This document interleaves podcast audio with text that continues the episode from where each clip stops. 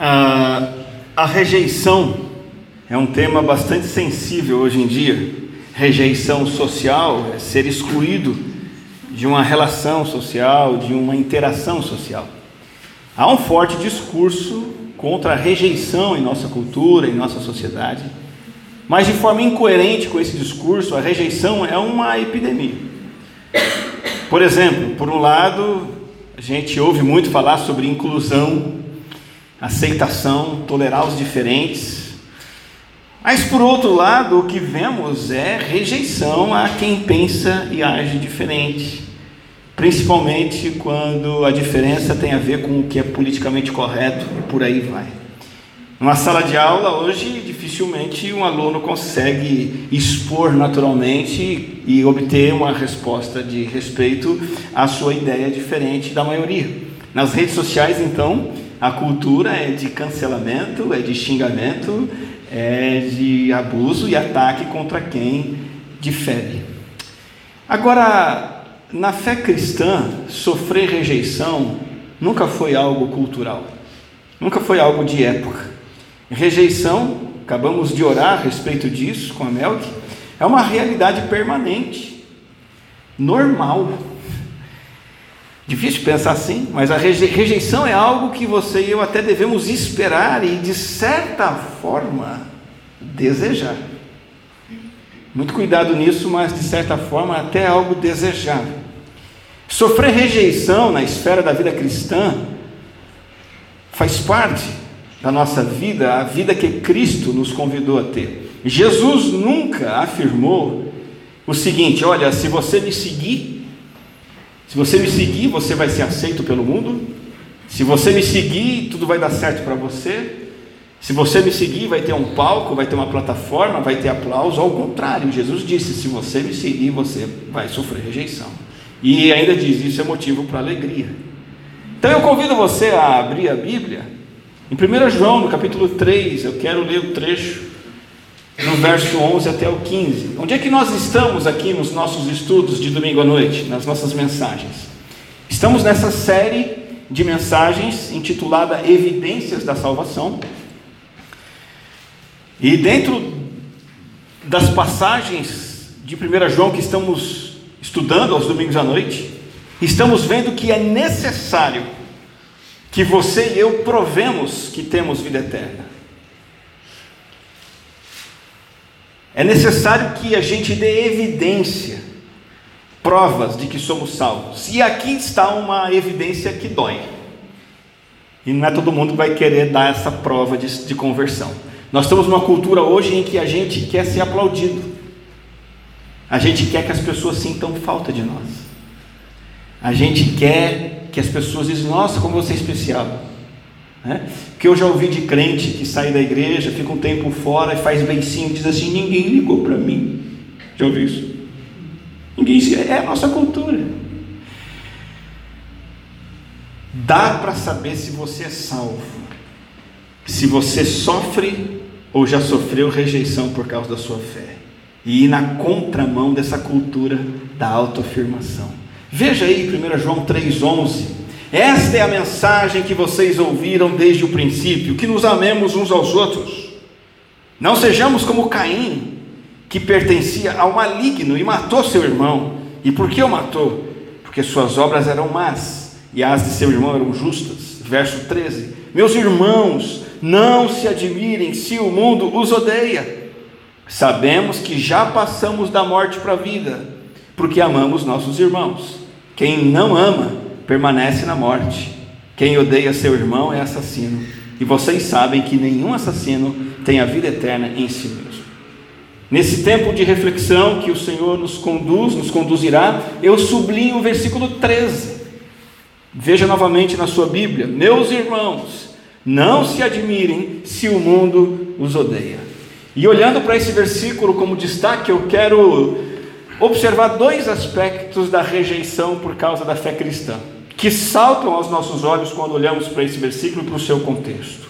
O primeiro, a primeira observação sobre rejeição, vamos dizer assim, rejeição espiritual, é a realidade da rejeição.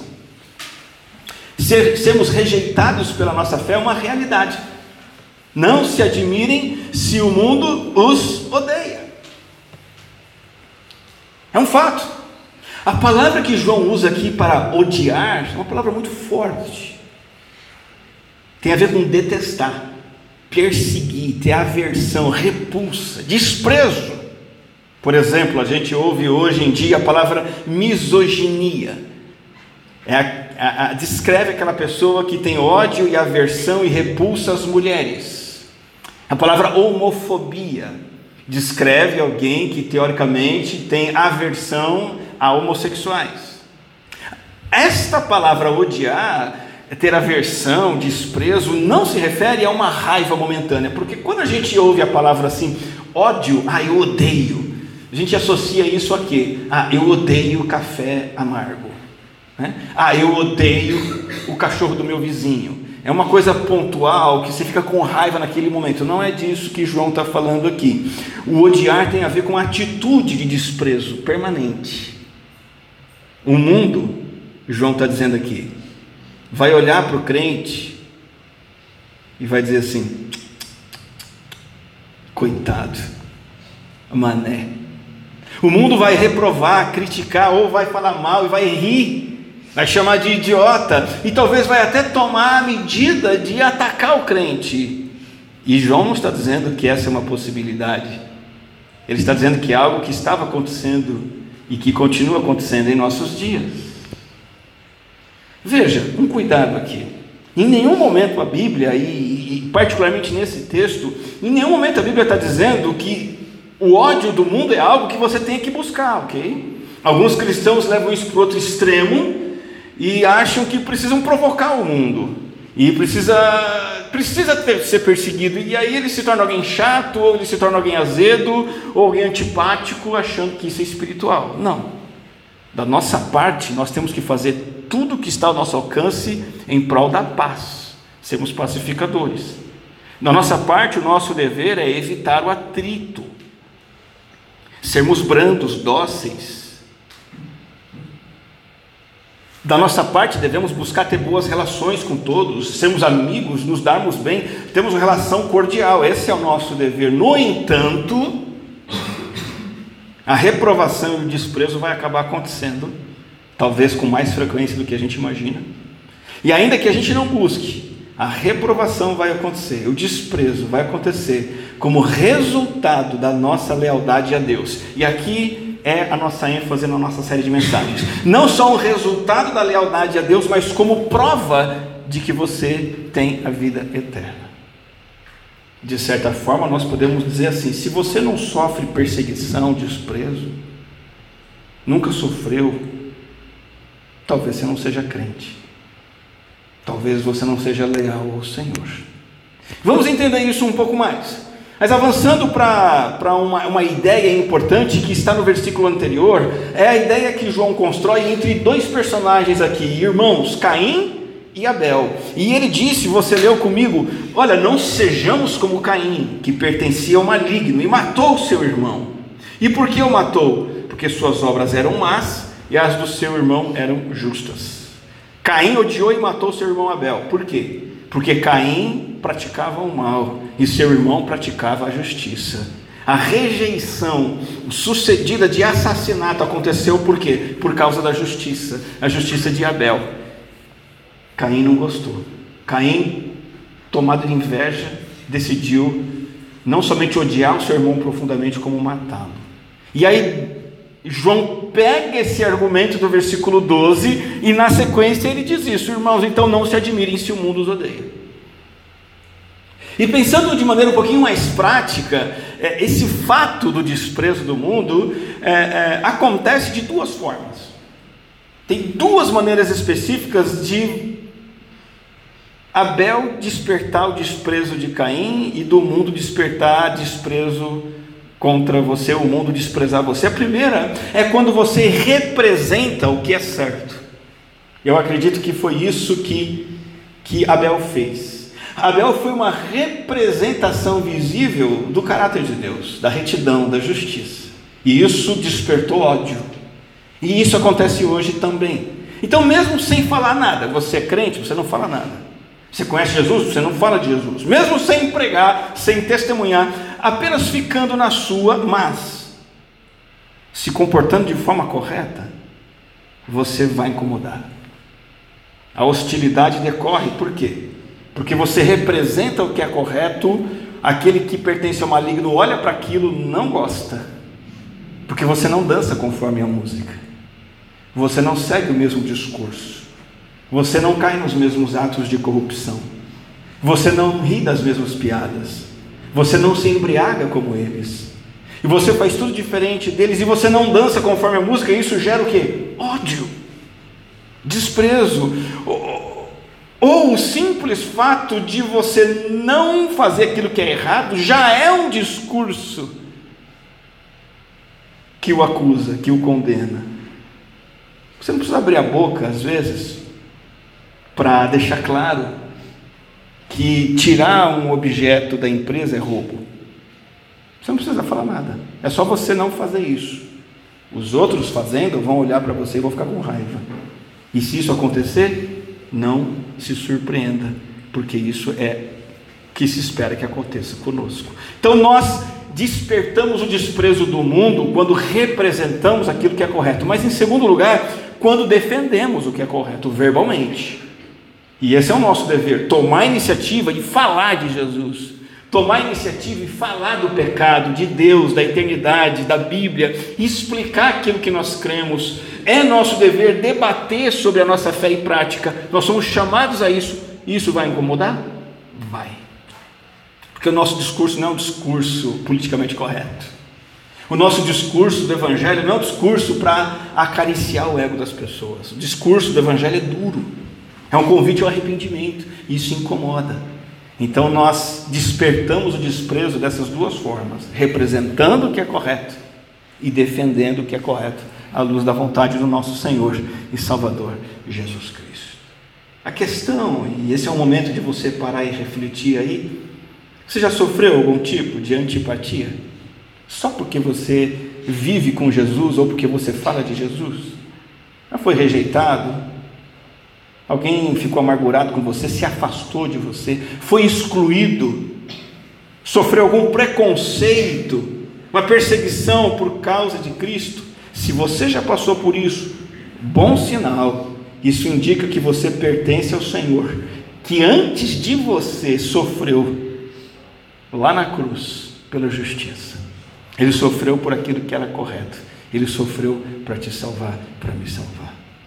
Para os que pertencem ao maligno, os que são de Satanás, os que não estão com Cristo, o crente é o que? O apóstolo Paulo deu uma definição, em 1 Coríntios 4, 13, ele diz assim: Até agora, nós, ele está falando daqueles que servem a Cristo, nos tornamos escória da terra, lixo do mundo. Você está disposto a esse título? Eu sei que você quer dizer você quer que alguém bata nas suas costas e diga: Ô oh, varão abençoado, glorioso. Ô oh, oh, minha irmãzinha, você é especial para os olhos de. Ah, você é tão querido. Você... Eu sei que o que a gente quer é isso.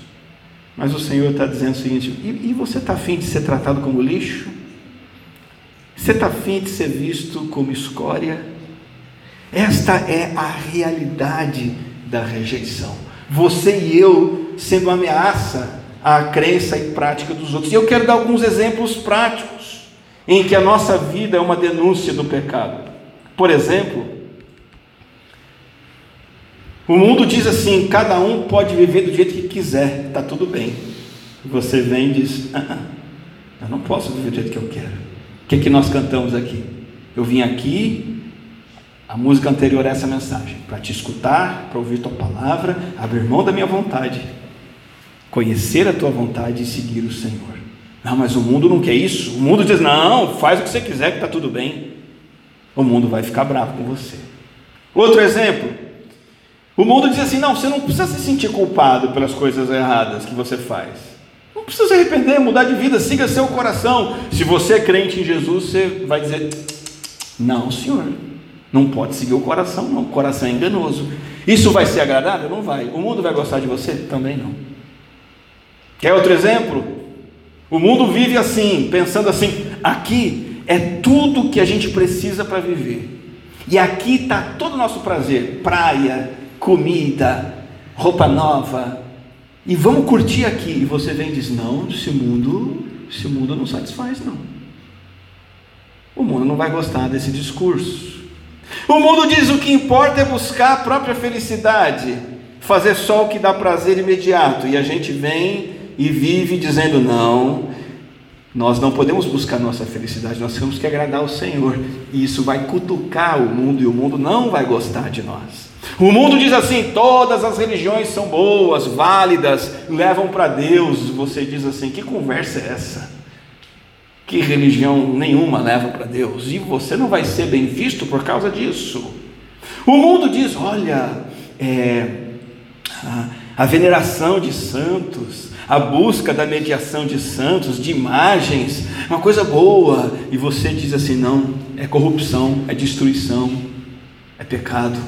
Não vão gostar de você se você fizer isso.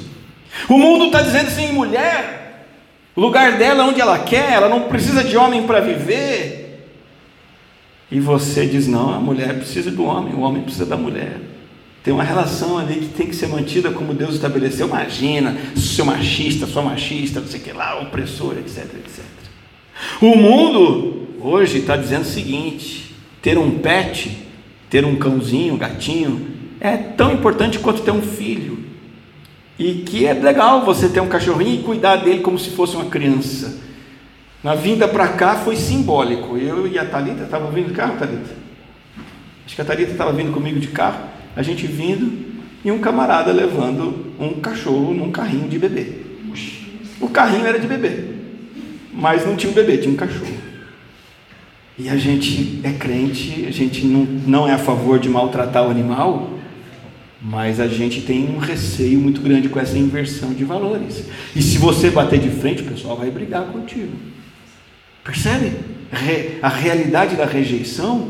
O mundo diz assim: o divórcio é normal é a solução para os problemas conjugais. Você defende que não, você vai ser rejeitado. O mundo está dizendo o seguinte: olha, ter filho é complicado, ter filho dá trabalho, ter filho é caro. Não tenha filho.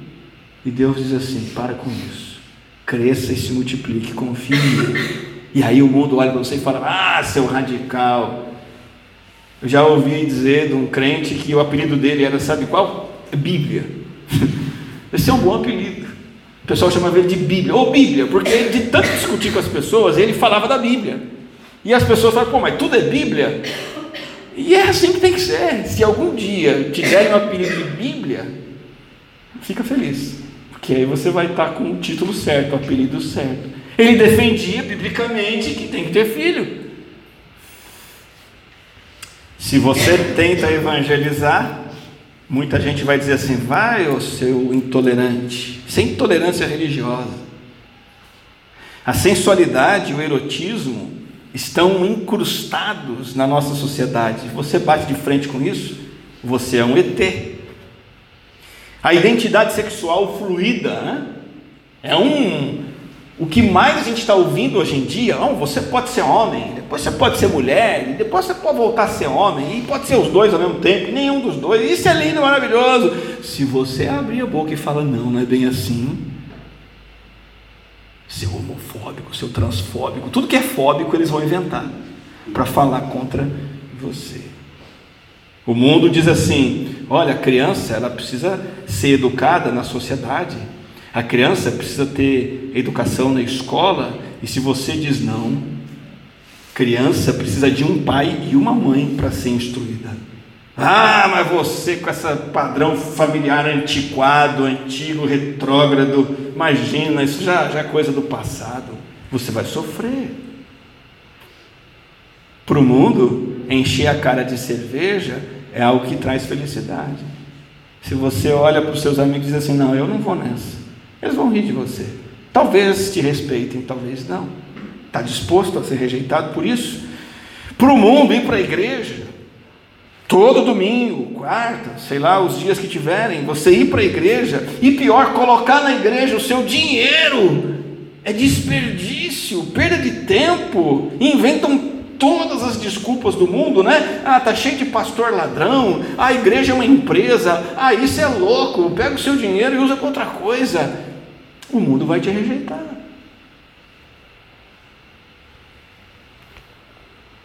Veja, o apóstolo Pedro também falou sobre esse assunto com ainda mais ênfase do que João. E ele diz assim: Eles, o mundo, acham estranho que vocês crentes não se lancem com eles na mesma torrente de imoralidade. E não somente acham estranhos, estranho, eles também insultam por causa disso. O mundo fica surpreso quando nós não participamos das mesmas práticas desregradas e destrutivas. O mundo fica bravo, revoltado e ataca com palavras negativas. É isso que Pedro está dizendo. Essa é a realidade da rejeição, e esse é o teste, se você é crente ou não. Se você tem sofrido de alguma forma, alguma medida, esse tipo de coisa, você é crente. Se você não sofre nada disso, a indicação é que você é um falso cristão, não se converteu ainda verdadeiramente. E olhando para o texto de João, nós encontramos nesse primeiro tópico da realidade da rejeição um fato a mais. O mundo nos rejeita. Mas quem nos acolhe? A quem nós acolhemos? Com quem nós nos conectamos? João disse: Sabemos que já passamos da morte para a vida porque o mundo nos rejeita, mas amamos nossos irmãos. Quem não ama permanece na morte. Quem odeia seu irmão é assassino, e vocês sabem que nenhum assassino tem a vida eterna em si mesmo. Veja, não dá para fazer das pessoas do mundo os nossos amigos mais próximos, íntimos, chegados. Não dá. Não é com eles que você vai poder se abrir se você quer andar com Jesus. Não é com a pessoa do mundo que você vai pedir ajuda, um conselho uma orientação. Porque as pessoas que são do mundo são contrárias ao que está na Bíblia. Não tem como andar com essas pessoas. Eles estão andando na direção oposta desde que você esteja realmente seguindo a Cristo. Então não é o exemplo deles que você vai seguir, porque eles seguem o exemplo do diabo. Eles estão caminhando a passos largos para o inferno, é essa direção que você quer ir. Então João vai além e diz assim: ok, você não vai andar com o mundo, você tem que amar os irmãos, e se você rejeita os irmãos na fé, você é como Caim, não é um crente. Queria que você imaginasse o seguinte exemplo muito simples. Imagine dois países em guerra, guerra sangrenta, sangrenta mesmo. Você está lá no campo de batalha defendendo o seu país.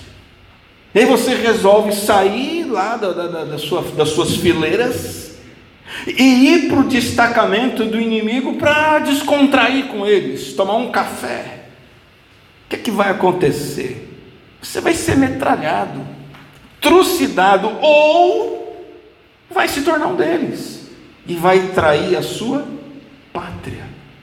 A mesma coisa acontece com o Evangelho e com o mundo. O mundo nos rejeita, mas com quem eu caminho junto é com os meus irmãos na fé. É com eles que eu reparto a vida de Cristo. O meu vínculo de amor é com os meus irmãos, a comunidade de Jesus. Caso contrário, João diz: Eu ainda estou morto, eu ainda não tenho vida com Cristo. Então temos aqui o primeiro sentido que podemos destacar do texto de João 3,13 hoje, a realidade da rejeição. É um fato.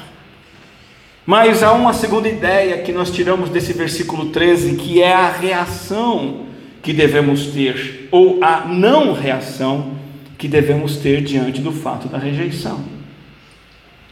João diz o seguinte: não se admirem. Palavra aqui significa não fica surpreso, não fica espantado, oh meu Deus do céu, meu amigo me chamou de homofóbico. Ai, imagina, por essa eu não esperava. Porque esse espanto, essa essa surpresa, o desdobramento disso é você ficar frustrado, eu ficar frustrado. Ou se eu me espanto com a rejeição, e não fico frustrado, eu vou acabar caindo na retaliação do mundo e eu vou devolver na mesma moeda e nenhuma das coisas cabe. O Senhor não quer que a gente fique frustrado e nem vingativo quando somos rejeitados. Então Ele está dizendo: não se admire. A ideia de João aqui é o seguinte: encare com naturalidade. Quando você acorda num dia para trabalhar e ao longo de toda aquela semana, sua semana transcorre naturalmente, você não se admira. Você levanta, vai para o trabalho, volta, você cuida de suas coisas, etc, etc. Se nesse período aí acontece um terremoto, você se admira, porque algo esquisito aconteceu.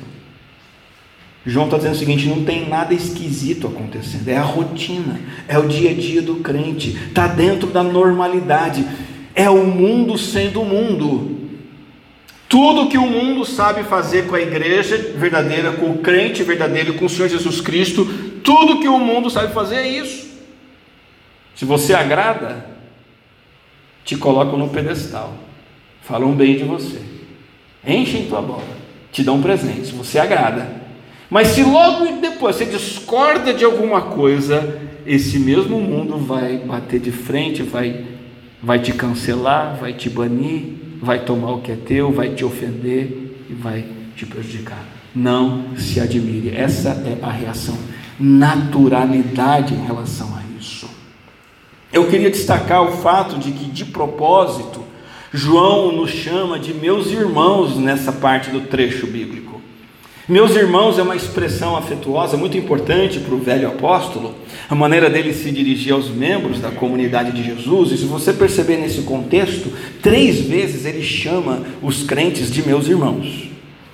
E ele está expressando aqui a relação fraternal em torno do Senhor Jesus.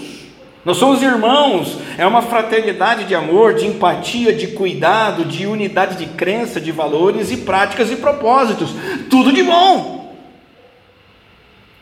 É gostoso esse carinho, é gostoso esse pertencimento, é um privilégio. Pois bem, junto desse privilégio, meus irmãos, existe um ônus, existe um preço. Ser odiado por aqueles que não são irmãos, aqueles que não fazem parte da família, da comunidade. É impossível, de novo, ter os dois o afeto da comunidade, a fraternidade, a irmandade com a igreja e ao mesmo tempo a amizade com aqueles que são do diabo. Não dá.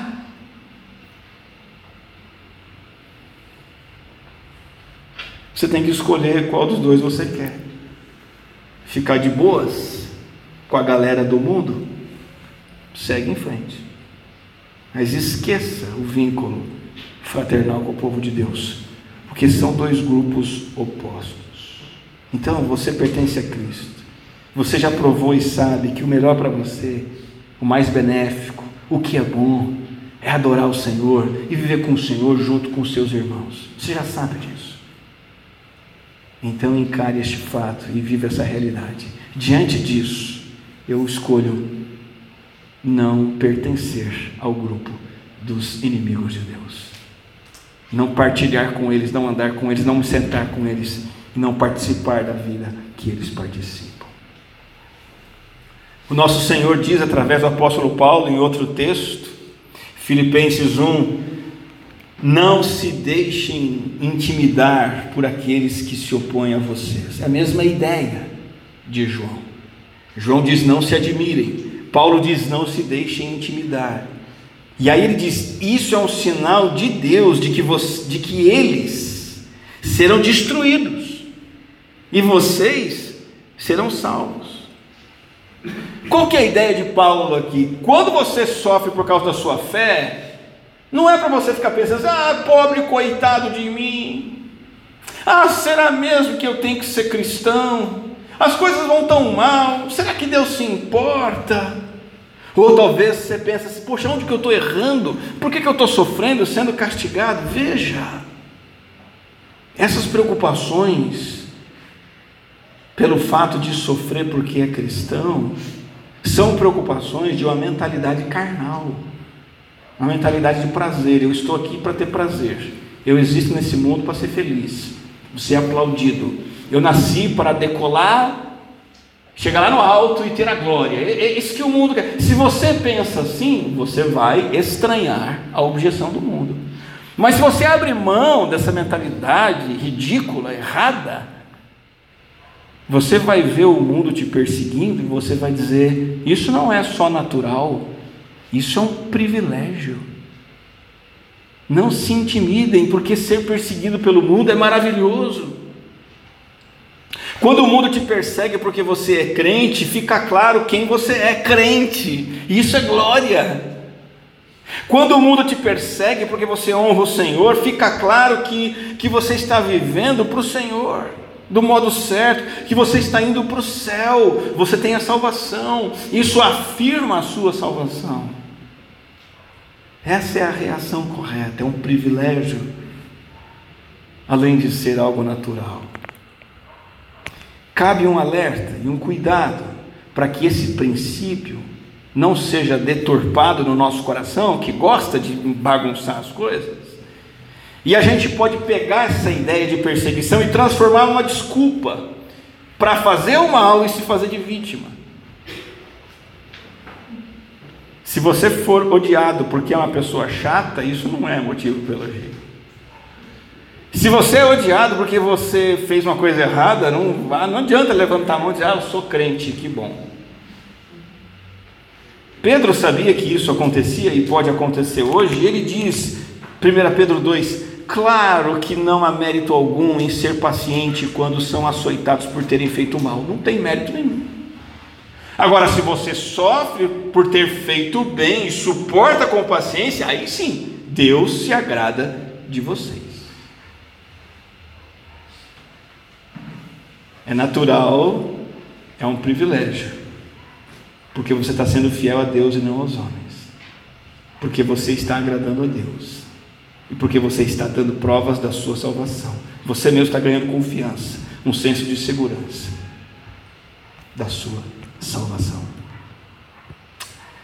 Então nós vimos que a reação correta à rejeição é a reação de naturalidade e de privilégio. Mas há mais um aspecto envolvido aqui, o aspecto da serenidade decorrente disso. Lembra quando eu mencionei que o apóstolo Paulo diz assim: eu sou escória da terra e o lixo do mundo. Lembra-se?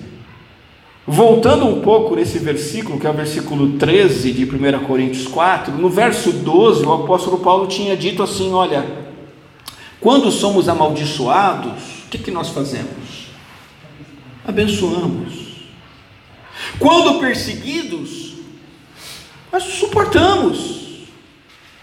Quando caluniados, uau, respondemos amavelmente. É isso que a gente faz normalmente, né? A pessoa fala mal da gente, a gente diz: Oh, que bênção, muito obrigado, você é querido. Quando nos perseguem, a gente suporta numa boa. Quando nos amaldiçoam, a gente devolve a maldição com bênção. Não é assim essa serenidade de responder à perseguição como Paulo respondia, depende de você se sentir honrado porque você está glorificando a Cristo. Aí sim você vai ser pacífico, acolhedor, brando e generoso, até mesmo com seus algozes. Paulo sofria rejeição brutal. E a resposta dele é a resposta de alguém que pensou: eu não tenho que ficar admirado se o mundo me odeia. Cristo me chamou para isso. Finalizando esse, esse tempo de reflexão, eu cito 2 Timóteo capítulo 3, versículo 12, que nos diz de fato, e essa afirmação de fato é uma afirmação categórica, olha, é isso, não tem para onde correr. De fato, Todos os que desejam viver piedosamente em Cristo Jesus serão elogiados, bem remunerados, seguidos no Instagram. Todos os que desejam viver piedosamente em Cristo Jesus serão perseguidos. Dá para saber se você é salvo, se você já sofreu ou sofre rejeição por causa da sua fé. O que nós vimos em 1 João 3 é que isso é um fato, é certo que vai acontecer. Não buscamos, mas vai acontecer. Porque pertencemos à comunidade espiritual que bate de frente com o mundo, que caminha na outra direção. Nós representamos a justiça de Cristo, nós falamos da justiça de Cristo, e isso desperta o ódio do mundo. A reação?